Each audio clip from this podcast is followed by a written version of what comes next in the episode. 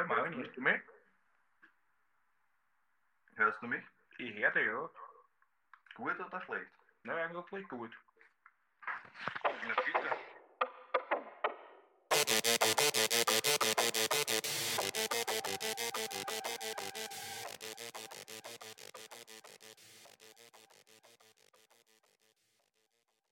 Das ist ein Test, Test, Test. Dies ist ein Test. das. Ein Test aller Tests. Test, Test, Test. Jeffrey Dahmer. Jeffrey Dahmer. Yo, yo, yo und herzlich willkommen zur 39. Folge von Mord ist Ihr Hobby. Mein Name ist Marvin. Mein Name ist Jared. Und heute wird speziell. Ja, aber bevor wir loslegen, speziell Jared, möchtest du uns doch kurz etwas sagen fürs neue Jahr? Ja, wir hatten eine kleine Pause. Ja, So lang, was glaube ich auch nicht, drei, Mo drei Monate, drei Wochen. Monate. Ja, circa drei Wochen oder vier. Nein, drei Wochen, glaube ich, waren es. Ja, Aber aus eigentlich gutem hätte letzte. Woche eigentlich ein Fall kommen sollen. Richtig. Aber wir haben über die Feiertage Energie gesammelt und kommen jetzt umso stärker wieder zurück. Wir waren, zwischenzeitlich sind wir ein Jahr alt geworden, wegen Ja. Detective Marv. Deswegen ist das jetzt unser Ein-Jahres-Special, kann man sagen. Dun, dun, dun. Vielen Dank für die treuen Zuhörer und Zuhörerinnen Vielen, vielen euch. Dank auch für das Feedback, was wir von euch bekommen haben. Und für alle, die dran geblieben sind. Ich glaube, manche sind ja schon seit Tag oder Woche 1 dabei. Voll. Also vielen Dank dafür. Und wir hoffen auf eine weitere gute Zeit mit euch.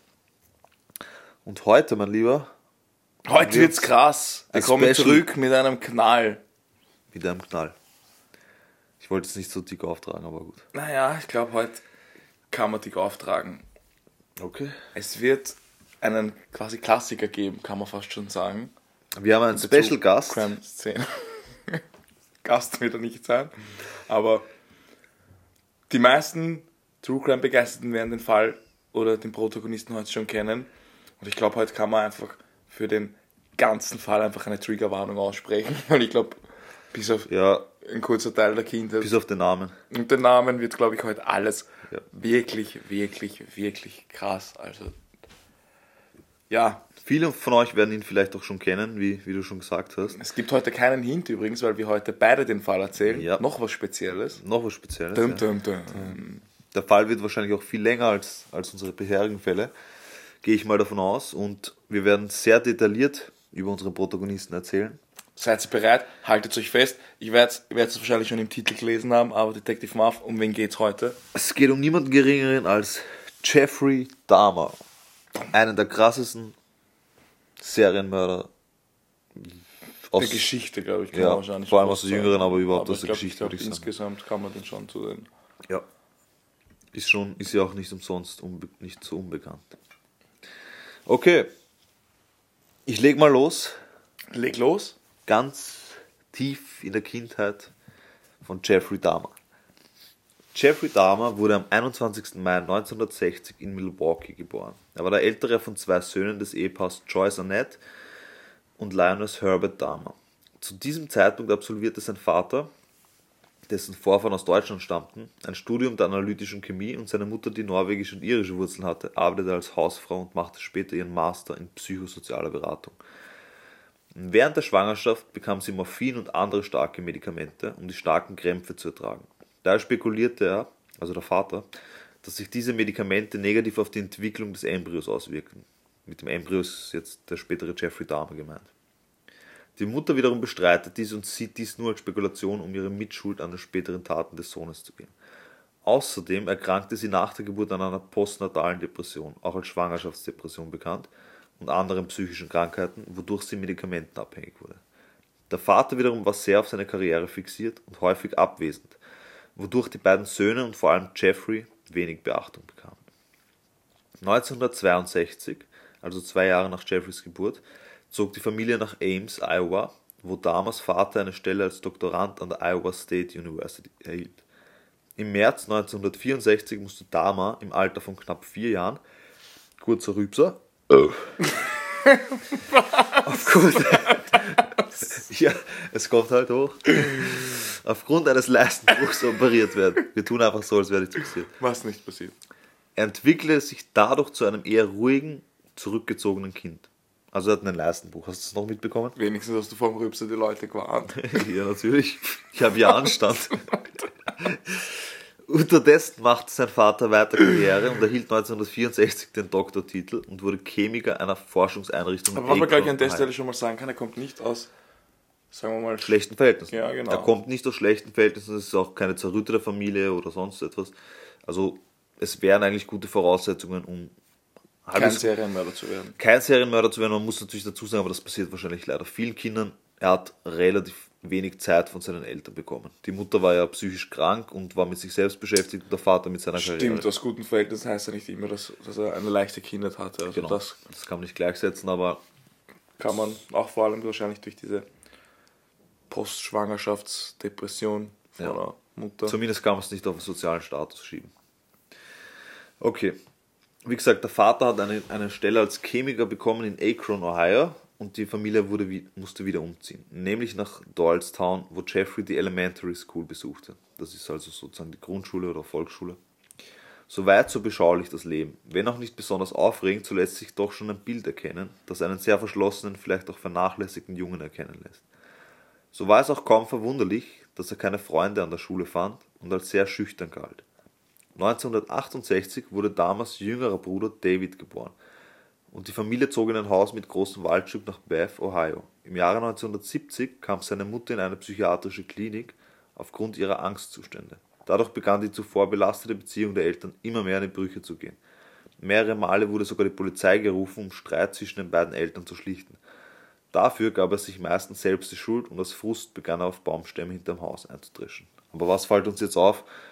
Sie mussten sehr oft umziehen bis jetzt in, seiner, in seinen noch jungen Jahren, oder? Mhm. Und er hat generell wahrscheinlich schon sozial schwer Anschluss Genau. gefunden. Er hat immer schwer Anschluss gefunden und wie ich auch gesagt habe, er hat sich ja sehr, nicht asozial, aber, aber Anders sehr verhalten. zurückgezogen und anders verhalten gegenüber seinen Mitschülern. Und Eine Außenseite. Genau, er war halt ein, genau, ein klassischer Außenseiter.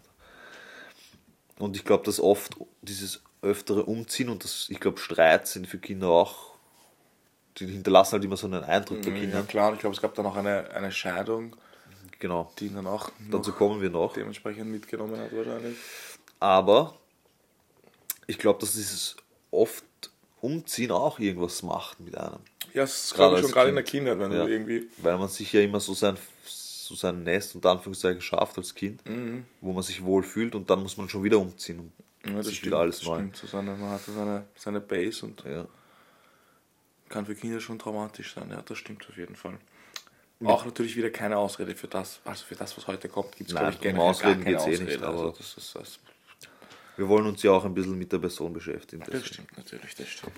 Mit ungefähr zehn Jahren zog er sich innerhalb der Familie immer mehr zurück. Er wirkte auf sein Umfeld oft, als wäre er nicht ganz bei der Sache. Und sprach, so wie du gerade, und sprach sehr monoton und teilnahmslos. Was heißt so wie ich Ja, gerade? weil du da herumkramst. Und sprach sehr monoton und teilnahmslos. Sein Vater bemerkte das und versuchte ihn zu Sportarten zu begeistern. Aber das Einzige, wozu er sich begeistern konnte, war das Sammeln von Insekten und kleinen Nagetieren, die er in Gläsern mit Formaldehyd konservierte. Es ist ungewöhnlich für einen Zehnjährigen, aber es ist noch nicht ganz so krass wie die, die Tiere quälen oder töten. Ja, das stimmt. Vor allem, glaube ich, bei ihm war es auch so, dass er, er sich dann mit den, wir werden jetzt nicht zu viel vorwegnehmen, aber sich eher mit den, also eher an den, den toten Tieren interessiert Genau. wenn sie schon tot waren. Genau, und dazu kommen wir auch jetzt gleich. Aber das war dann auch noch nicht so verhaltensauffällig, aber wir kommen dazu. Mit etwa zwölf Jahren begann er an der nahegelegenen Landstraße Tierkadaver aufzulesen und diese zu sezieren. Hier sollten bei unseren erfahrenen Zuhörern bereits die Alarmglocken schrillen. Doch Achtung, er gab zu Protokoll, dass ihm das Quälen und Töten von Tieren keinen Spaß bereite und er seine Haustiere immer liebevoll behandelte. Das sagen auch seine Eltern. Also er hat selber auch Haustiere gehabt und die er dann nicht umgebracht. Und Also ich glaube, es gab eine Szene, wo er irgendwie, weil wir haben es wahrscheinlich beide die ganzen Dokus und Filme darüber angeschaut, wo er einen Fisch irgendwie also lebendig so zerschnitten hat und dann drauf gesagt hat, ja, er wollte nur schauen, wie das, wie das ausschaut. okay, ja. Was passiert, aber grundsätzlich. Aber das sich- reine Quälen und Töten hat ihm keinen Spaß. Genau, also hat auch dann, dann wenn er zum Beispiel ein totes Eichhörnchen hat er dann irgendwann mal gefunden. Und Ja, war genau. dann schon fasziniert, wie das von ihnen ausschaut und wie das aber das, das Töten an sich war jetzt nicht. Aber das ist dann ja eher noch so ein Forscherdrang oder so, würde ich jetzt mal behaupten. Auch wenn es ungewöhnlich sein mag, aber es- also ich kann mir schon vorstellen, als 10-, 12-Jähriger, dass man Insekten sammelt und so, das ist jetzt nicht so. Ja, das stimmt. Stimmt. Jugend. Zu Beginn seiner Pubertät entdeckte Dahmer seine Homosexualität, doch er verheimlichte diese, speziell vor seinem Vater, weil er glaubte, dieser würde es nicht akzeptieren, dass sein Sohn homosexuell ist. Mit 14 Jahren entwickelte er außerdem gewaltbesetzte Sexfantasien, in deren, denen er die Kontrolle über einen wehrlosen und bewusstlosen Mann hatte. Diese Fantasien beschrieb er mit den Worten, es wurde schlimmer und schlimmer, ich weiß nicht, wie ich irgendjemandem davon erzählen soll. Mit 15 Jahren plante er seine Fantasien in die Tat umzusetzen. Er wartete mit einem Baseballschläger, bis ein Läufer vorbeikam, um ihn dann bewusstlos zu schlagen. Jedoch kam der zuvor ausgespähte Läufer an jenem Tag nicht vorbei und so ließ er von seinem Vorhaben wieder ab. Ja, da kann es auch mal Aber da hab ich mal- sein, wenn man, da hab ich mir auch so gedacht. Laufen auslässt. Eh, ja. Das gilt jetzt für dich, oder? Ich gehe immer brav Jetzt hast du eine Ausrede, nicht mehr laufen zu gehen. Ich gehe immer brav laufen, wie du weißt. Hinter jeder Ecke kann ein Dame lauern. Aber ich habe mir auch so gedacht, ich meine, das klingt jetzt krass und ich hoffe, ich werde dafür nicht gekreuzigt, aber wenn er diesen Läufer erwischt hätte, vielleicht hätte man ihn dann auch gleich erwischt. Und es wäre gar nicht so weit gekommen, wie es noch Ja, kommt. das ist natürlich immer das. Aber das ist halt und sehr. da, das, das wird heute noch öfter kommen, das hätte, wäre, Ja, stimmt schon. hätte, hätte, Fahrradkette. Also, da werden wir heute noch einige Situationen erleben. Aber was vielleicht geholfen hätte, weil du auch gesagt hast, er hat dann diese Gewaltfantasien und diese sexuellen Fantasien, wenn man da schon psychologisch irgendwie interveniert. Ja, nur das Problem ist, diese Fantasien hat er ja nicht geäußert. Ja, das ist das, ist das Ding. Deswegen, aber dass man, dass man das da also da muss dann schon irgendwas und- passieren, was Gröberes passieren, dass man sagt, okay, den sollte man sich mal genauer anschauen. Mm, das Und das wäre halt so eine. Sache, ja, wenn ich dann einen Läufer bewusstlos schlag, dann kann es schon dazu kommen, dass er halt vielleicht ein, eine Therapie besuchen muss oder so. Aber es ist nicht so gekommen. Ab 1974 besuchte er die Re Revere High School in Richfield. Er wurde von seinen Mitschülern als sehr intelligent eingestuft und soll sogar einen IQ zwischen 117 und 145 gehabt haben. Zum Vergleich, der Durchschnittsmensch hat einen IQ von ca. 100. Er war sogar Mitglied einer Schulband und spielte Tennis in der Schulmannschaft und schrieb Artikel für die Schülerzeitung. Also er hat sich dann schon später, so mit, wie alt war er, glaube ich, 13, ein Ein bisschen engagiert zu bisschen engagiert und auch, ja, ich sage mal so sozial, ist sozial aufgetaut, sagen wir es mal so. So allmählich taut er halt auf. Dennoch, er war und blieb ein Einzelgänger, was nicht zuletzt dazu führte, dass er regelmäßig gemobbt wurde. Vermutlich deswegen dachte er sich eine Rolle aus, um sich selbst Mitleid zu verschaffen. Er täuschte immer wieder spas also spastische und epileptische Anfälle an. Seine Albernheiten bewogen seine Mitschüler sogar dazu, einen Dama-Fanclub zu gründen. Oder sie sagten, sie machen den Dama, wenn sie sich Ja, besonders das ist sogar bis, bis heute irgendwie auffällig behalten. bekannt. Also zumindest wenn man sich ein bisschen Den mit Dama dem Fall beschäftigt, Ja, hört man das öfter. Dieses, ich glaube, in den USA ist das sogar ja, in den USA ist das so ein so ein Spruch. Spruch auf den Schulen. Ja. Mit eigentlich einem traurigen Hintergrund, aber gut. Im Jahr 1976 stießen seine Mitschüler darauf, dass er sich häufig vor und nach dem Unterricht betrank. Das wird uns auch noch länger begleiten. Und sagte dazu, dass Alkohol seine Medizin sei. Durch seine höfliche und respektvolle Art gegenüber Erwachsenen gelang es ihm jedoch, dies gut vor Eltern und Lehrern zu verbergen. Während einer Klassenfahrt nach Washington DC gelang ihm mit einem Anruf für sich und seine Klassenkameraden sogar eine spontane Führung durch das Büro des Vizepräsidenten zu halten. Oh. Ja. Auch nicht schlecht. Doch es gab auch Schattenseiten während seiner Schullaufbahn. Denn im Jahr 1900, also abgesehen vom Alkoholkonsum, denn im Jahr 1977 war es endgültig soweit und die zerrüttete Ehe der Damas nahm ein jähes Ende. Der Vater mu- musste ausziehen und die Mutter zog schließlich mit dem jüngeren Bruder 1978, als Dama 18 Jahre alt war, nach Wisconsin. Jeffrey blieb alleine im Elternhaus zurück, was ich urkrass finde. Ja, das Mit 18, finde ich, find ich auch ziemlich arg. Das Ja. finde ich heftig.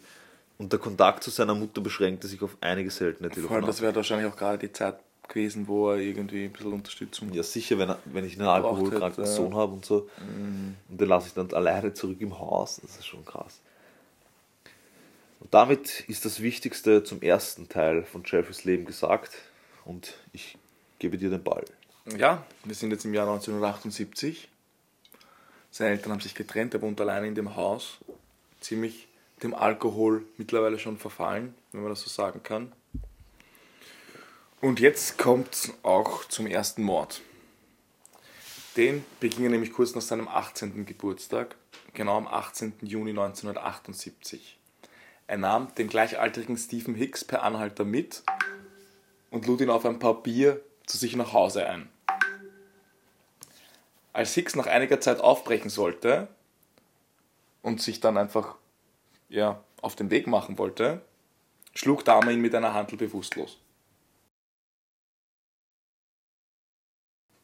Als Hicks nach einiger Zeit aufbrechen wollte, also es war so, der Jeffrey hat ihn mitgenommen per Anhalter, die sind dann zu ihm nach Hause gefahren und der war aber eigentlich schon am Sprung und hätte dort auf jeden Fall nicht bleiben wollen.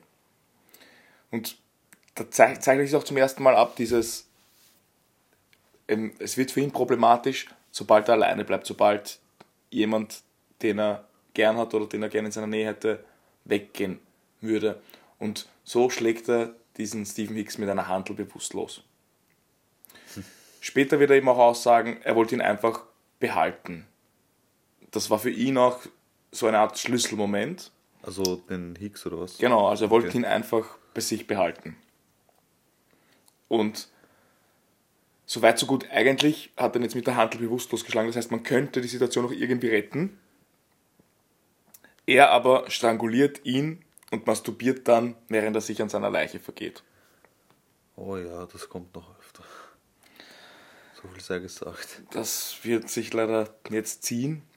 Triggerwarnung haben wir, glaube ich, eh schon am Anfang Ja. gesagt. Ich glaube, ab jetzt kann man durchgehend Trigger. von einer Triggerwarnung sprechen. Jetzt wird es einfach krass. Dann brachte er die Leiche in seinen Kriechkeller unterm Haus und am nächsten Tag zerstückelte er die Leiche mit einem Jagdmesser. Das war es leider noch nicht. Die Leiche verpackte er dann in Müllsäcke und machte sich gegen 3 Uhr nachts auf den Weg zur nächsten Mülldeponie, um die Leiche zu entsorgen. Was ich so krass finde, ist, dass er dabei so jung noch ist. 18 Jahre, Ja. also kurz nach seinem 18. So Geburtstag. Ja. krass. Also, das wird dann auch interessant. Also, das ist der erste Mord. Der zweite lässt dann schon wieder ein bisschen auf sich warten. Also, es ist äh, sch- schwierig. Also er macht sich am Weg zu einer Mülldeponie. oder wie? Genau, also er hat die Leiche dann am nächsten Tag mit einem Jagdmesser zerteilt, in Müllsäcke verpackt und gegen 3 Uhr nachts macht er sich am Weg zur Mülldeponie, um die Leiche zu entsorgen. Auf der Strecke wird er aber von einer Polizeistreife angehalten. Und zwar, weil er eine Mittellinie überfahren hat. Er muss aussteigen und einen Alkoholtest machen. Den besteht er aber auf erstaunlicherweise. Also erstaunlicherweise, weil er eigentlich da schon ziemlich am Trinken ist. Ja. Und der Polizist bemerkt aber die Müllsäcke auf der Rückbank. Und jetzt kommt eben so eine Szene, die sich noch einige, Ma- einige Male ähnlich wiederholen wird. Eben dieses, man hätte ihn eigentlich schon schnappen können, ist dann im Nachhinein immer schwierig gesagt. Aber da liegen die Müllsäcke hinten im Auto, einige Müllsäcke. Der Vater um 3 Uhr nachts Müllsäcke entsorgen. Und dann kommt auch noch ein komischer Geruch aus den Müllsäcken oder aus dem Auto. Und als der Polizist das eben merkt und ihn auch auf den Geruch anspricht, behauptet Dahmer, dass er wegen der Scheidung seiner Eltern nicht schlafen kann und deshalb eben jetzt um 3 Uhr in der Früh die Hausabfälle entsorgen will. Der Polizist gibt sich mit der Erklärung zufrieden und belässt bei einem Strafzettel. Ja. Das ist auch diese berühmte Szene eigentlich aus dem ganzen Fall, so am Anfang. Ja, es kommt dann noch eine ähnliche, aber das, Ja. ist, das ist nur diese Schlüsselszene am Anfang, weil das halt auch wirklich der erste Mord war. Und Dahmer fährt auf dahin oder auf das hinaus dann zum Elternhaus zurück und lässt die Leichenteile zunächst im Abflussrohr im Garten.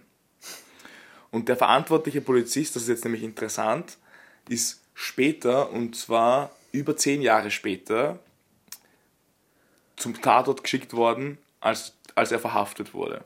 Heißt, Okay. Er war dann für die Verha Ver Verhaftung, heute habe ich es wieder, verantwortlich.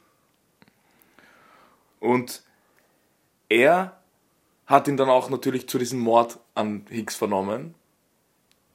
und hat entsetzt, entsetzt festgestellt, dass er die Mordserie in der Nacht verhindern hätte können. Was sagst du dazu? Also er war dann selber über sich schockiert, dass ihm da Ja. eigentlich der Jeffrey Dahmer bei seinem ersten Mord entgangen ist und er dann zehn Jahre, über zehn Jahre später für die Ver- Haftung verantwortlich ist. Ganz einfach, wenn ich einen 18-Jährigen sehe, der da mit seinem Auto herumfährt, dann gehe ich nicht davon aus, dass der Müllsäcke voller Leichenteile Das hat. stimmt natürlich, ja. Und, und damit hat sich die Sache. Und das Müllsäcke stinken ist nicht. Sehe ich ähnlich, sehe ich ähnlich. Also, Also- es ist halt schwierig. Man Gesagt, kann im nicht Nachhinein ist den halt Röntgenblick von gesagt. einem Polizisten erwarten, der Ja. Seinen Dienst verrichtet. Das stimmt. Und im Nachhinein eben, wie gesagt, das ist, ist halt immer sehr leicht gesagt, also das sehe ich tatsächlich ähnlich. Hicks galt 13 Jahre lang als spurlos verschwunden und Dahmer sagte später über seinen ersten Mord, seitdem ist nichts mehr normal. Es überschattet dein ganzes Leben. Nachdem es passiert war, dachte ich, ich würde einfach versuchen, so normal wie möglich weiterzuleben und es zu vergessen. Aber eine Sache wie diese holt dich immer wieder ein. Ja. Das stimmt absolut. Aber bevor sie ihn einholt, geht sein Leben noch eine Zeit lang normal unter Anführungszeichen weiter. Was für ein Einsatz, Marvin. Was für ein Was Einsatz. für ein Einsatz. Dahmer kehrte nach monatelanger Abwesenheit in sein Haus zurück und bewegte seinen Sohn dazu, sich für das im September beginnende Herbstsemester an der Ohio State University in Columbus im Hauptfach Wirtschaft einzuschreiben. Doch anstatt die Vorlesungen zu besuchen, gab Dahmer sich dem Alkohol hin. Laut seinem Vierteljahreszeugnis hatte er sich für keinen fortführenden Kurs qualifiziert, woraufhin sein Vater vom College nahm. In der Hoffnung, sein Sohn würde durch Disziplin wieder auf den richtigen Weg gebracht werden, schickte er ihn zur United States Army, bei der Dahmer sich am 12. Jänner 1979 für drei Jahre verpflichtete. Ab dem 13. Juli 1979 war er sogar im rheinland-pfälzischen Baumholder, also in Deutschland, stationiert. Einer seiner dortigen Zimmergenossen gab später an, während der gemeinsamen Dienstzeit von Dahmer schwer misshandelt, tyrannisiert und sogar vergewaltigt worden zu sein. Aber die Vorgesetzten seien seinem damaligen Hilfeersuchung nicht nachgegangen. Was ich ziemlich krass finde. Ja, aber das ist auch auch wieder das Ding. Er hat das halt im Nachhinein gesagt, glaubt man das unbedingt. Ja, aber wer wird dahingehend auch lügen? Sch- Ich sag mal so, schwierig. zutrauen Aber würde ich es ihm, aber schwer zu sagen, ob es sich wirklich so eignet hat. Aber ich kann mir schon vorstellen, dass er seine Impulse nicht immer im Griff hat. Mhm. So kommen wir jetzt auch gleich noch, dass es da immer wieder Ausbrüche gab. Aber gut. Nichtsdestotrotz, auch wenn ihm das durchgehen lassen, also durchgehen lassen, keine Ahnung, wie Auch wenn das jetzt? durchgegangen lassen wurde. Sagt man das Nein, ich glaube nicht. Auch wenn man es ihm hat durchgehen, durchgehen lassen. lassen. Danke. Aufgrund seines exzessiven Alkoholkonsums, seiner mangelnden Therapiebereitschaft und mehrerer erfolgloser Disziplinarmaßnahmen wurde er vorzeitig ehrenhaft aus der Armee entlassen und kehrte in die USA zurück. Nach dem ersten Mord ist vor dem nächsten Mord.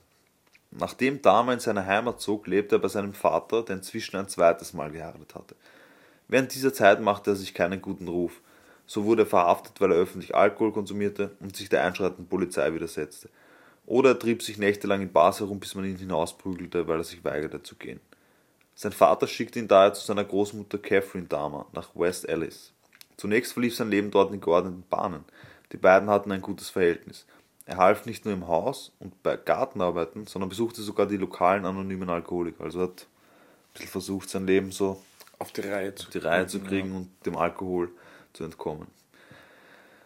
Doch kurz darauf entblößte er sich vor einer Gruppe Frauen und Kinder und wurde verhaftet. Dazu kam noch, dass er wegen schlechter Leistungen seinen Job verlor und zwei Jahre von Sozialgeldern lebte. Zu einem Schlüsselmoment zu Dahmer selbst kam es, als ihm ein Herr in der Bibliothek Oralsex am Klo anbot. Zwar lehnte Dahmer ab, beschloss aber seine Homosexualität offen auszuleben.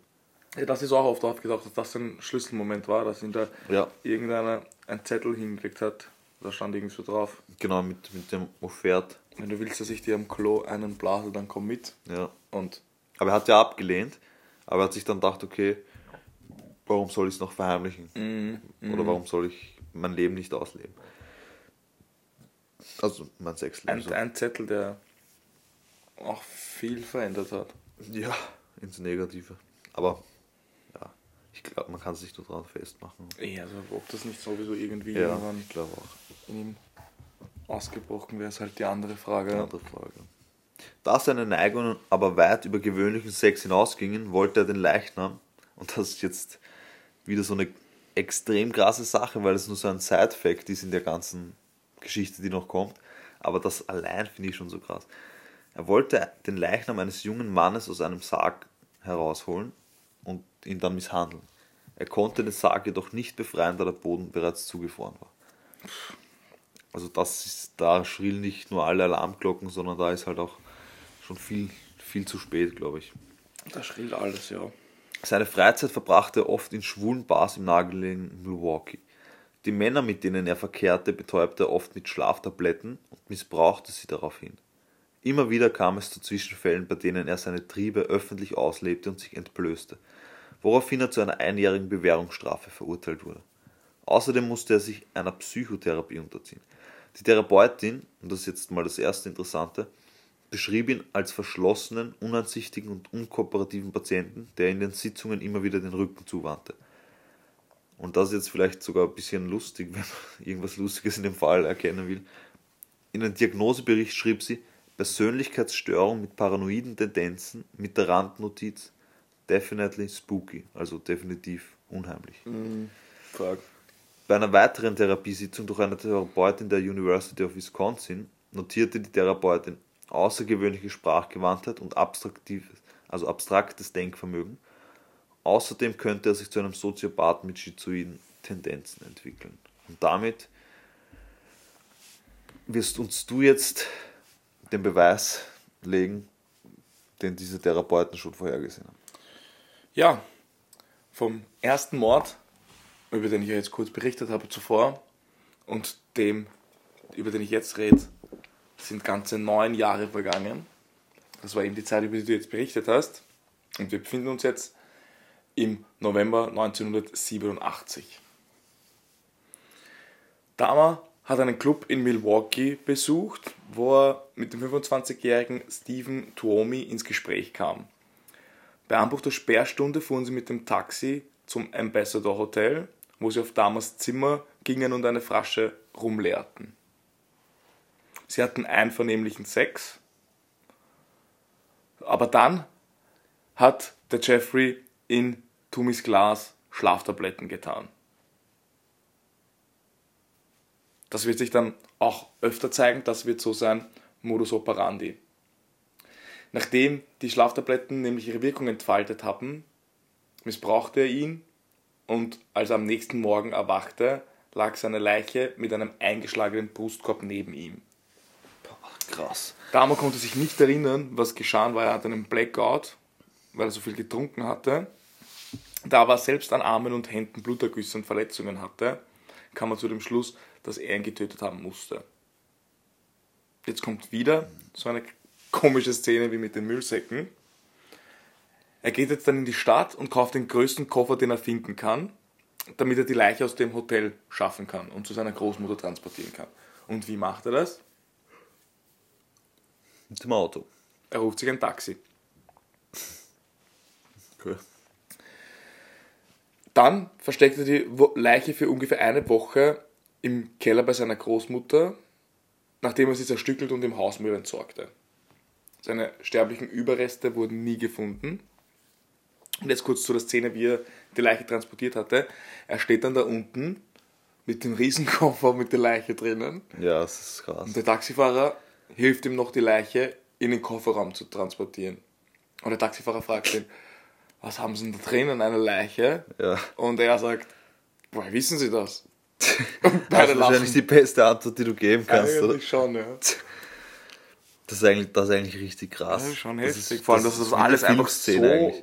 offensichtlich Ja, durchzieht und auch bei seiner Großmutter im Haus. Ja. Und das ist immer. Ja.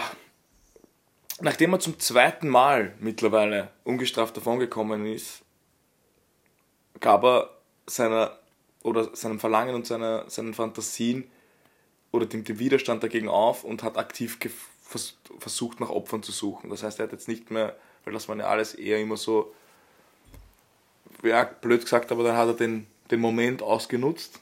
Aber jetzt hat er wirklich begonnen, aktiv nach Opfern zu suchen.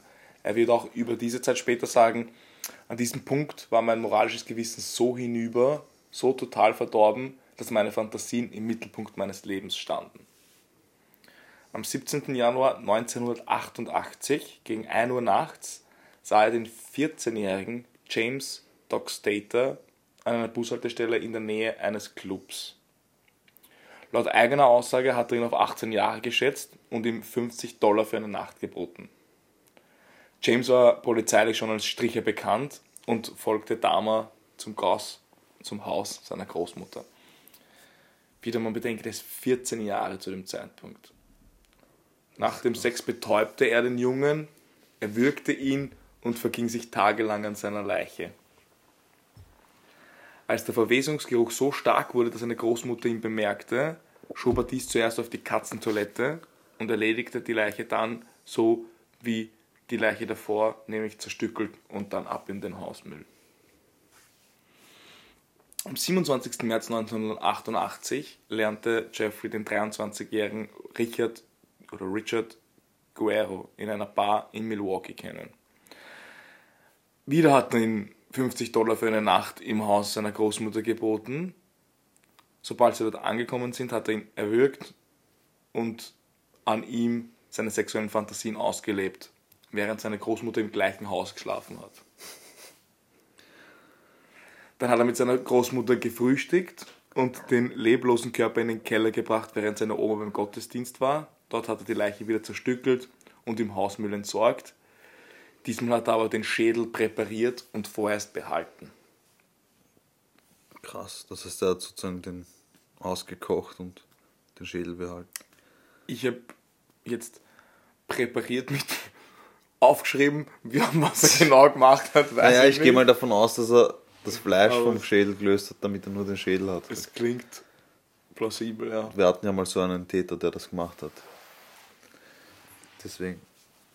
Kenne mich da schon gut aus mit Schädelkochen. und Das ist schon ein alter Schädel Der präpariert. Am Abend des 25. März 1989 lernte er in einer Bar den 24-jährigen Anthony Sears kennen. Nach Mitternacht fuhren sie zu Dama und hatten auch dort einvernehmlichen Sex. Anschließend Anschließend, war immer einvernehmlich, der Mord nicht, oder? am Anfang, na, da, also, was ist halt im, im, Nachhinein dann meistens schwer, Schwer schwer festzustellen. festzustellen, aber man geht schon davon aus, dass die Morde nicht einvernehmlich waren. Kann's aber, Nur zur Klarstellung. man kann, ja, man kann, wird es schlussendlich nicht herausfinden, aber meistens passieren Morde Nicht einvernehmlich. nicht in beiderseitigen Einvernehmen. Theorie meinerseits. Muss Gute natürlich, Theorie. Nicht, muss natürlich nicht stimmen. muss natürlich nicht stimmen. Er hat den 24-jährigen Anthony Sears kennengelernt und sie sind zu ihm nach Mitternacht gefahren, um einvernehmlichen Sex zu haben. Anschließend mixte Dahmer ihm wieder Schlaftabletten ins Getränk, erwürgte ihn, verging sich an seiner Leiche, bevor er die Leiche dann in der Badewanne zerlegte. Diesmal hat er Kopf und Genitalien präpariert, sie aufbewahrt und in einem Koffer verwahrt. Den Koffer hat er im Spind in seiner Arbeit verstaut. Gearbeitet hat er in einer Schokoladenfabrik. Charlie. Jeffrey und die Schokoladenfabrik. So ähnlich, gell? Aber ja, krass. Krass. Also in dem Spind von der Schokoladenfabrik. Ja, genau, wo er gearbeitet hat. Da hat er die Genitalien und den Kopf aufbewahrt. In einem Koffer. In der Zwischenzeit war er wegen sexuellen Übergriffs an einen Minderjährigen verurteilt worden und hat am 23. Mai 1989 seine Haft im offenen Vollzug angetreten. Das heißt, er konnte das Gefängnis verlassen für die Arbeit in der Schokoladenfabrik und ihm wurden noch einige Freigänge gewährt. Finde ich gut. Findest du gut? Ja, finde ich nicht so gut. Aber ich finde, also er ist jetzt in Haft. Also im offenen Vollzug, genau. Offener Vollzug. Wegen Ja. sexuellen Übergriffs an einen Minderjährigen. Also das Aber die eigentlichen Taten sind halt noch immer nicht. Nein, nein, nein, nein, da sind wir noch weit entfernt. Jetzt ist was, was irgendwie krass ist. Während eines Freigangs im November 1989 ist ihm dann auch was Krasses passiert. Er suchte einen Club auf und dort kam mit einem fremden Mann ins Gespräch. Die haben sich betrunken und zwar so krass, bis er das Bewusstsein verloren hat. Er oder der andere? Der Jeffrey. Okay. Und als der Jeffrey dann wieder zu sich kam, war er gefesselt in der Wohnung des Fremden. Und der Fremde hat ihn offensichtlich vergewaltigt. darf man schon fast ein bisschen schadenfroh sein. Ja, da darf man schon. wir das natürlich Ich nicht mein, wollen. Das, ja, das darf man trotzdem nicht, aber es ist, irgend, es ist halt so Ironie des Schicksals einfach, oder? Ja, das Ding ist, ähm, was glaubst du passiert jetzt? Der bringt ihn um. Nein, nein, den, ja. Der Jeffrey, den anderen. Ja. Nein, der Jeffrey ist ja gefesselt. Er versucht zu flüchten, oder? Nein, der Jeffrey wird einfach gehen gelassen Okay. und kehrt in die Besserungsanstalt zurück. Was wäre passiert, wenn er ihn ermordet hätte? Das ist halt immer das. das Wären dann halt alle das, anderen Morde Das aufgenommen? sind halt viel dieses ganze hätte, hätte, hätte. Ja, das sind diese das vielen hätte, interessant. hätte, hätte. Ja. Was wäre passiert, wenn er die Nacht nicht überlebt hätte? Ja. Aber man muss, muss dazu sagen, dass viele dieser Morde damals auch, also zu dieser Zeit, in der schwulen oder homosexuellen Szene passiert sind, weil die halt so unterm Deckmantel waren alle. Das stimmt, da ist man auch eine Zeit lang davon ausgegangen, dass es sich da die leichtesten Opfer gesucht haben. Man wird auch dann noch, wir werden auch dann noch darauf zurückkommen, das war natürlich auch eine Zeit, was auch gerade für Afroamerikaner schwierig war. Und seine Ja. Opfer waren meistens dann auch Afroamerikaner, die sich eben in der homosexuellen Szene rumgetrieben haben. Und es war auch tatsächlich dann so, dazu werden wir dann auch nachher kommen, dass oft man einfach mit dem nichts zu tun haben wollte. Also auch die Polizei, da so wie du sagst, eher noch weggeschaut hat. Natürlich, wenn da definitiv ein Mord auf der Hand gelegen wäre, aber bevor man da überhaupt, also es gab eine Szene, wo er, und ich werde dann noch genau sagen, was er da gemacht hat, aber wo er wirklich arge Sachen mit einem jungen Afroamerikaner angestellt hat. Okay. Und der ist dann irgendwie halb entkommen, ist auf die Straße gelaufen, war dann, hat dann sogar eine Streife erwischt und oder irgend, irgendwelche anderen Leute haben ihn aufgegabelt und dann ist. Willst du es jetzt schon erzählen, oder? Ich erzähle nur, nur kurz, dann ist auf jeden Fall die Polizei dazugekommen Okay. und er hat quasi gesagt, ja, das ist mein betrunkener Liebhaber, Ja. der ihn sogar zur Wohnung begleitet. Dann hat er ihm Nacktbilder gezeigt, die der- den Polizisten, die er vorher von ihm gemacht hat. Und die Polizisten haben dann einfach gesagt, ja, okay. Dann, Aber die den- Vorgeschichte ist interessant. Die Vorgeschichte ist sehr interessant, ja. Er hat ihm ja nämlich eine, eine Salzlösung oder so in den Kopf gespritzt. Den, ja, dazu kommen wir noch. Also dazu kommen wir noch. Okay, sorry. Aber eigentlich, ja, du kannst es auch schon vor, vorwegnehmen, wenn du es wenn du's magst. Weil heute Ja, kann man nicht viel, viel spoilern. Er hat, warum er das gemacht hat, wenn man vielleicht am Ende noch spoilern, aber er hat tatsächlich ihm bei lebendigem Leib Löcher in den Kopf gebohrt und dann eine Salzlösung eingefüllt. Ja. Und so ist er dann auf die Straße gegangen, komplett verwirrt und benebelt natürlich. Ja. Und so ist er auch den Polizisten begegnet und die haben ihn dann tatsächlich wieder in die Obhut von Jeffrey gegeben und gesagt, ja, lass die zwei einmal.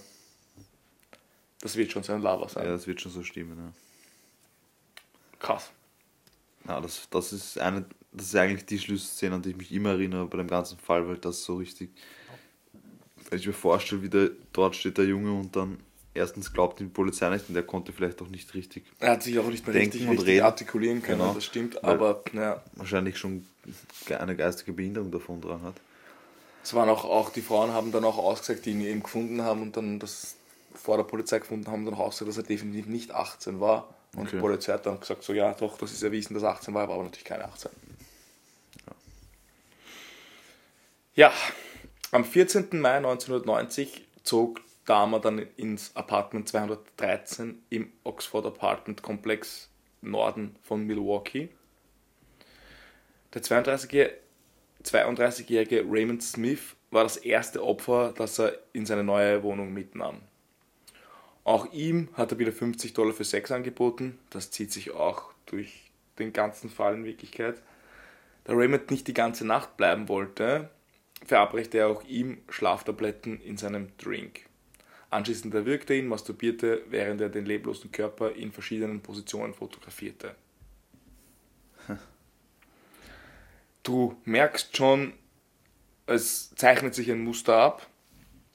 Alle Morde einzeln zu erwähnen und darauf einzugehen, würde heute, heute wirklich sowas von den Rahmen sprengen. Also, du kannst dir gar nicht vorstellen, wie es den Rahmen sprengen würde. Ja. Komplett sprengen. Also, Klar, also ich, ich glaube, es ist auch nicht, es klingt jetzt vielleicht blöd, aber nicht so relevant, jeden einzelnen Mord, sondern es ist, also es, es ist, was man sagen kann, ist, er hat größtenteils nach demselben Schema gehandelt. Und dem er junge Männer und meistens Afroamerikaner, also wirklich zum Großteil 90 Prozent, wenn nicht mehr als 90 Prozent waren das Afroamerikaner. Er hat aber mehrfach beteuert, dass seine Taten nicht hassmotiviert, also weder gegen Homosexuelle noch gegen Afroamerikaner gerichtet waren. Er hat sich die Männer nicht wegen Rasse oder sexueller Orientierung ausgesucht, sondern aufgrund des attraktiven Äußeres und weil sie am leichtesten in sein Apartment zu locken waren. Das glaube ich immer. Das ja, spielt dann auch keine so große Rolle mehr, aber ist, ich muss ehrlich sagen, ich kann mir das schon auch vorstellen. Aber wie du richtig sagst, das war sicher zum Vorteil, was Ermittlungen gegen ihn Ja, betrifft. das auf jeden Fall. Das auf jeden Fall, dass wir doch gewusst haben. Die hat er dann eben in seine Wohnung gelockt, betäubt, erwürgt und sich dann an der Leiche vergangen. Leider war das nicht alles, was er mit den Opfern gemacht hat, oder zumindest nicht mit, mit allen. Dazu später aber nochmal mehr. Das ist eh ein Teil von dem, was du schon erwähnt hast mit, den, mit der Salzlösung. Das dann aber zu seiner Zeit. 1991 eskalierte seine Mordserie dann komplett. Er hat von Februar bis zu seiner Verhaftung im Juli in immer kürzeren Abständen weitere acht Opfer ermordet. Und wieder rückblickend ein Zitat von ihm. Er war jetzt mittlerweile seinen Zwängen komplett verfallen und hat gesagt, es war ein unaufhörliches, nicht enden wollendes Verlangen, mit jemandem zusammen zu sein. Koste es, was es wolle. Ich konnte den ganzen Tag an nichts anderes denken. So, jetzt zur Festnahme, wie gesagt, die ganzen Morde einzeln zu besprechen. In der Zwischenzeit ist viel passiert, wie viel genau. Dazu werden wir noch kommen. In den Tagen vor seiner Festnahme ist sein Leben dann komplett aus der, aus, also komplett eskaliert und aus den Fugen geraten. Am 15. Juli 1991 tötete er den 24-jährigen Oliver Lacey. Nachdem er die Leiche zerstückelt hatte, legte er den abgetrennten Kopf in seinen Kühlschrank. Am 19. Juli 1991 kündigte ihm sein Arbeitgeber wegen zu häufiger Fehlzeiten. Noch am selben Tag ermordete er sein letztes Opfer, den 25-jährigen Joseph Bradhoff. Und schlief tagelang neben der Leiche, bis sich im Bett Maden sammelten. Boah, wie ekelhaft ist das bitte? Aber das ist halt wie das, das machen aber viele Mörder irgendwie so. Keine Ahnung, die haben da nicht so, einen, so eine Sinnwahrnehmung oder was weiß ich. Ja, aber ich glaube, da ist einfach der Vertrieb wahrscheinlich dann stärker oder keine Ahnung, was das ist, aber das ist halt heftig. Du musst dir vorstellen, zu diesem Zeitpunkt hat er in seiner Duschwanne zwei Leichen mit Eis gekühlt. Und sein Problem war dann, er konnte sich nur noch kalt duschen, weil er sich über diesen Leichen geduscht hat. Ach so, weil das Die, waren, die, musste. Küchen waren, die, Kü Ja. die Leichen waren in der Badewanne gekühlt Bist und er hat sich dann nicht warm duschen können, Ja. weil da Leichen drinnen waren. Der Arme. Der Arme, gell? Ach. Am Nachmittag desselben Tages suchte Dahmer die Grand Avenue Mall auf, wo er nach Zeugenberichten mehrere Männer ansprach und ihnen für Geld Fotos offerierte. Bis der 32-jährige Tracy Edwards sein Angebot annahm und sie gegen 18.30 Uhr im Apartment 213 bei Jeffrey waren. Jeffrey konnte sich später nur noch verschwommen an die Folgen der Ereignisse erinnern. Laut Edwards durchlief Dahmer im Verlauf des Abends mehrere Wesensveränderungen. Anfangs habe er völlig normal und freundlich gewirkt und sie haben sich unterhalten und Alkohol getrunken. Plötzlich war Dahmer aber dann bedrohlich geworden und hat ihm Handschellen angelegt und mit einem Messer bedroht. Er hat ihn dann vers versucht und auch geschafft zu besänftigen und dann haben sie sich zusammen der Exorzist 3 angeschaut. Was? Ja. Alter Schwede. Und dann musst du dir vorstellen, Das sitzt ist der auch alles da, so eine Sache. dann sitzen die da und schauen sich den Exorzist, er ihn mit der Handschellen gefesselt und mit dem Messer bedroht hat, setzen sich hin und Jeffrey Dahmer kippt voll auf Exorzist 3 rein und er, er, ist, er kippt so in den, in den Film rein und mit, mit seinem Alkohol und alles, dass er in einen tranceartigen, geistesabwesenden Zustand verfällt und dann einfach so da hängt. Okay. Und dieser Edwards nutzt dann diese Unaufmerksamkeit und flüchtet aus dem Apartment.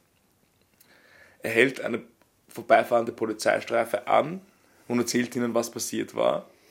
Diese begleiten ihn zur Wohnung. Dahmer hat die Polizisten dann einfach, so wie auch die Male immer davor und auch beim, wie es mit dem Auto war und bei allem, was passiert ist, einfach bereitwillig in die Wohnung lassen und sie nach den Schlüsseln für die Handschellen suchen lassen. Einer der Detectives hat dann unter dem Bett das Messer und in einer offenen Schublade die Polaroid-Fotos der getöteten Opfer gefunden, woraufhin die Beamten ihn festnahmen. Die haben dann Verstärkung gerufen, die Wohnung durchsucht und dann die Leichen und den Kopf gefunden.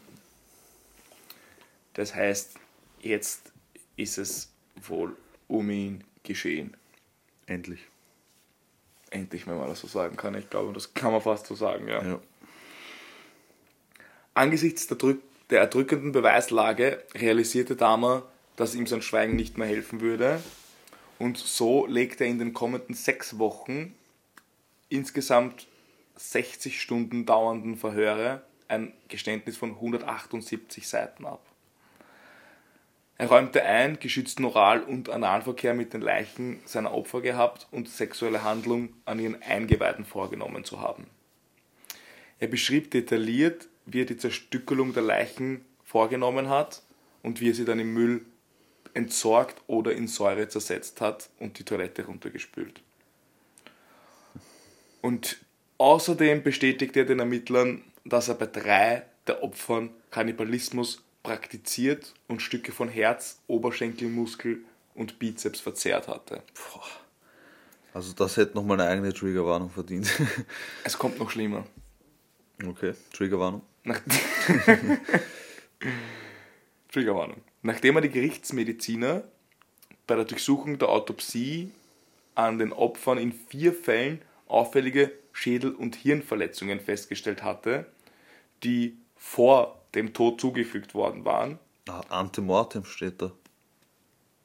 Erstens, Hast du unseren Zuhörern nicht Erst- zugetraut, dass sie erstens- verstehen, was Antemortem bedeutet? erstens schau nicht in meine Notizen, Na sicher. sonst werde ich dich gleich antemorten.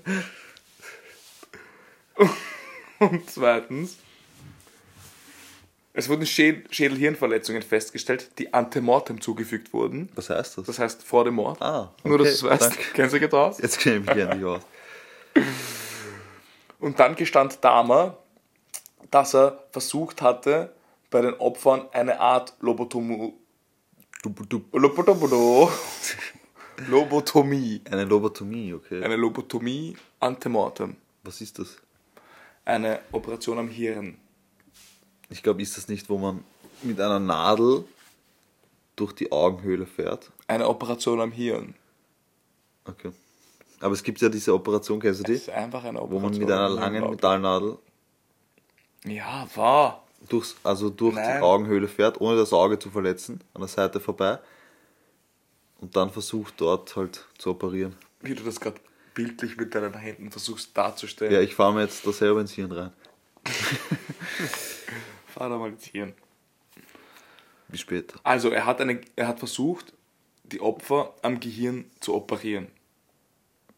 Ah, okay, also eine Lobotomie. Eine Lobotomie, ja, genau. Man merkt, medizinisch Ja. bewandert. Wahnsinnig. Dr. Marv. Das ist das, was wir vorhin beschrieben haben mit den Löchern. Und das ist jetzt, das ist jetzt wirklich, wirklich, wirklich, wirklich sick. Also das ist was, was ist fast, also das toppt fast alles. Ja.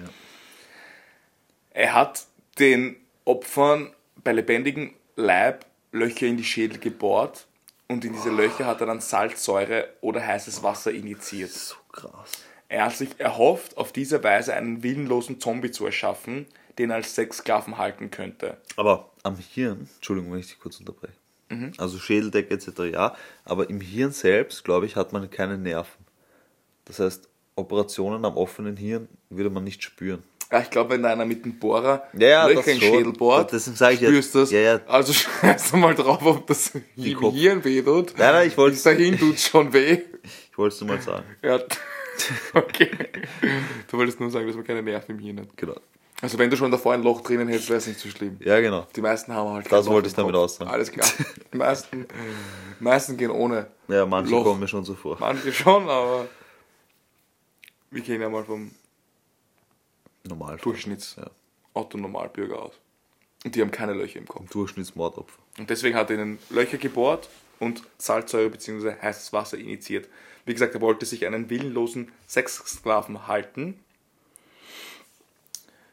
Einer der Männer Also er wollte Zombies schaffen. Genau, er wollte sich durch, er hat sich gedacht, ich mache jetzt eine Hirnoperation an denen und Ja. schaffe mir dadurch willenlose Sexsklaven, die halt dann nicht verwesen Ja. und trotzdem immer bei ihm bleiben, aber, keinen eigenen Willen mehr haben. Okay, ich verstehe schon. Er wollte eigentlich, eigentlich geistig behindert machen. Ja, voll. Also, Er wollte sie und dass sie halt sterben. dabei. hirntot machen, Ja. Mhm. aber dass halt sonst alles irgendwie noch funktioniert.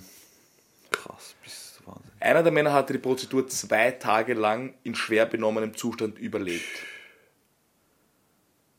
Letztlich ist es natürlich aber in allen Fällen zum Tod der Opfer Ja, gekommen. Aber zwei Tage so Das zu leben niemandem zwei Tage. ist sicher nicht angenehm. Dahmer wurde zur höchstmöglichen Strafe von 15 aufeinanderfolgenden lebenslangen Freiheitsstrafen ohne Aussicht auf Entlassung verurteilt. Das heißt, 15 Morde hat man ihm so nachweisen können, beziehungsweise hat er gestanden. Es gab natürlich keine Aussicht auf Entlassung. Er galt natürlich aufgrund der Vorstrafen als Wiederholungstäter und hat zusätzlich 10 Jahre pro Mord erhalten. Seine Gesamtstrafe waren dann halt einfach wieder mal 900 Jahre. Okay. Wieder die sinnlosen 900 Jahre. Das ist gut. Kannst einfach irgendeine Zahl schreiben, 7500. Also das Das kommt halt Wurscht, wirklich ja. manchmal gewürfelt vor. wirklich. 900 Jahre. Aber, Exempel statuiert. Aber in anderen Ländern, Bundesstaaten gab es zu dem Zeitpunkt noch die Todesstrafe. also ist ja eh glimpflich davon kommen. Ja, wie man es nimmt, aber es waren halt 900 Jahre möchte ich auch nicht im Gefängnis sein. Also. Wollen wir uns noch mit dem psychiatrischen Gutachten, die es im Zuge dieser Verfahren gegeben hat, befassen, bevor wir zum Ende kommen? Sehr gerne, Detective Marv. Sehr gerne. Danke für deine Ausführungen, aber nicht nur wir machen uns Gedanken über Jeffrey Dahmer, sondern auch seine Gutachter, die während des Verfahrens eingesetzt wurden. Die insgesamt drei Gutachter der Verteidigung vertraten daraufhin die Auffassung, dass Dahmer geisteskrank und deshalb nicht zurechnungsfähig gewesen sei. Sie diagnostizierten außerdem eine zwanghafte Nekrophilie, aufgrund derer er sich nicht kontrollieren konnte. Darüber hinaus wurde ihm Borderline, die soziale und schizoide und schizotypische Persönlichkeitsstörung sowie Frotteurismus, Partialismus und chronischer Alkoholkonsum. Aha. Frotteurismus, Was heißt das, Dr. Marv? Partialismus, Was heißt das, Was Dr. heißt das? Marv? Naja, Frotteurismus, so steht es zumindest auf Wikipedia. Ein Frotteur ist ein Mensch, der dadurch sexuell stimuliert wird, dass er sich an anderen Menschen reibt. Eine Untersuchung hat ergeben, dass ein Großteil der Frauen in japanischen U-Bahnen, die ja bekanntlich stark überfüllt sind, schon mal Opfer eines solchen Frotteurs war. Kein Wunder, ist das doch ein perfekter Platz, um anonym sein Verlangen nachzugehen. Also jemand, der sich gern im öffentlichen Raum möglichst unerkannt reibt. ja, muss, muss nicht eine Frau sein, aber halt dann dem Geschlecht, das ihm taugt, Reibt. reibt. Gut. Gut. Wenn er ja nur das wäre, wäre es ja noch nicht so schlimm. Das Und Partialismus ist, ist, ja, Partialismus ist so ein Überbegriff, so ein Überbau für psychologische, ja nicht Störungen, aber Neigungen oder sexuelle Neigungen. Partialismus bezeichnet eine sexuelle Neigung, die sich auf einen bestimmten Körperteil richtet. Zum Beispiel die Haare, die Hände oder am bekanntesten die Füße. Also Fußfetischismus ist zum Beispiel ein Unterbegriff des Partialismus. Also das, so viel dazu. so viel dazu. Einer der Gutachter bezeichnete Dahmer auch als psychotisch, mit extrem primitiver Persönlichkeit und Wahnvorstellungen. Damit ist vor allem der Versuch, einen Zombie zu erschaffen gemeint. Nun zu den Gutachten der Sachverständigen auf Staatsanwaltsseite. Das ist für den weiteren Verlauf der Verhandlungen entscheidend gewesen, waren alle Sachverständige der Ansicht, dass er nicht geisteskrank im Sinne des Gesetzes war und damit voll zurechnungsfähig. Sie verneinten auch eine zwanghafte Nekrophilie, da er lebendige Sexualpartner bevorzugte. Dass er sehr wohl kontrolliert war, zeigt die neunjährige Pause zwischen seinem ersten und zweiten Mord. Auch sei er nicht wahnhaft oder psychotisch, da ihm sehr wohl bewusst war, dass zum Beispiel sein Altar nicht wirklich übernatürliche Kräfte verlieh. Mit Altar ist jetzt gemeint, ich weiß nicht, ob das jetzt so rüberkommen ist, aber er hat sich aus dem Schä Schädeln hat er sich irgendwie auch so Mhm. Er wollte sich einen kompletten Altar aus Schädeln Genau. bauen. Sie kamen zum Ergebnis, dass er kein impulsiver, sondern vielmehr ein berechnender, genau planender Mörder sei, der nicht grausam mordete, sondern seine Opfer davor betäubte. Zumindest einer der Sachverständigen stuft ihn aber als Sadisten ein. Seltsam erscheinen dabei zwei Aussagen der Gutachter. Einer sagte, Dahmer habe seine Toten grausamen, also grausam aussehen lassen, als sie tatsächlich waren. So, das ist jetzt seine Taten, nicht seine Toten natürlich. Er hat seine Taten grausamer aussehen lassen, als sie tatsächlich waren und sei kein so schlechter Mensch, wie er sich selbst beschrieb. Der andere sagte sogar, Dahmer sei liebenswürdig, angenehmer Zeitgenosse, höflich, humorvoll, konventionell gut aussehend und von charmantem Benehmen. Oh, Ich glaube, wenn das ein einziger Gutachter gewesen wäre, würde er jetzt unter uns weilen. Ich glaube, der Gutachter hat auch ein bisschen seinen Beruf verfehlt. Ich glaube auch. Ich glaube, der ist auch seinen sexuellen Neigungen nachgegangen. Ich glaube, der sollte über Autos begutachten. Tja. Für mich am interessantesten waren aber die Aussagen von FBI-Fallanalytiker Robert Ressler. Robert Ressler. Robert Ressler. Robert Ressler. Dieser verhörte Dahmer auf Bitten der Staatsanwaltschaft für zwei volle Tage. Er gab zu Protokoll, dass Dahmer Mitgefühl für die gequälten und verdrehten Körper seiner Opfer empfand und bezeichnete ihn als Misstäter, der sowohl über Eigenschaften eines organisierten als auch eines unorganisierten Serienmördertypus verfügte. Zumindest seine späteren Morde begann er laut Wrestler in einem psychotischen Zustand und damit im Zustand der Schuldunfähigkeit. Er wurde aber als Gutachter nicht zugelassen. Es gab auch spätere Gutachten, die damals das Asperger-Syndrom diagnostizierten und wahrscheinlich kein Psychopath war. Wenn man nach der bekannten Psychopathie-Checklist von Robert D. Harris geht.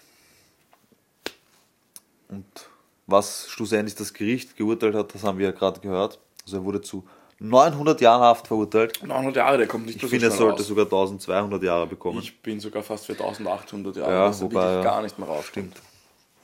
Stimmt, stimmt. Aber da kam jemand uns Dazwischen. zuvor. Uns zuvor Ja, wollten wir ihn um. wir hätten sonst dafür gesagt, dass er eine längere Ah, Strafe okay. kriegt, selbstverständlich. Wenn das bei 900 Jahren blieben wäre, das hätte, das hätte man ihm nicht durchgehen lassen. Aber, aber der Tod Kam uns zuvor. kam uns zuvor. Gibt es nicht das eine, ein Lied Echt? über den Tod? Gibt's? Das wienerische Lied? Ja, stimmt, stimmt. Geht das nochmal? Stimmt es mal kurz an. Ich, ich weiß jetzt nicht, aber ich weiß, welches Lied du meinst. Ich weiß, wie heißt das Lied? Der Tod, glaube ich. Grüß Gott, ich bin der Tod. Ja, genau, das So ähnlich. meine ich. Schön eingestimmt, eine kurze, Ja, eine, ein kurzer, kurzer Schwank.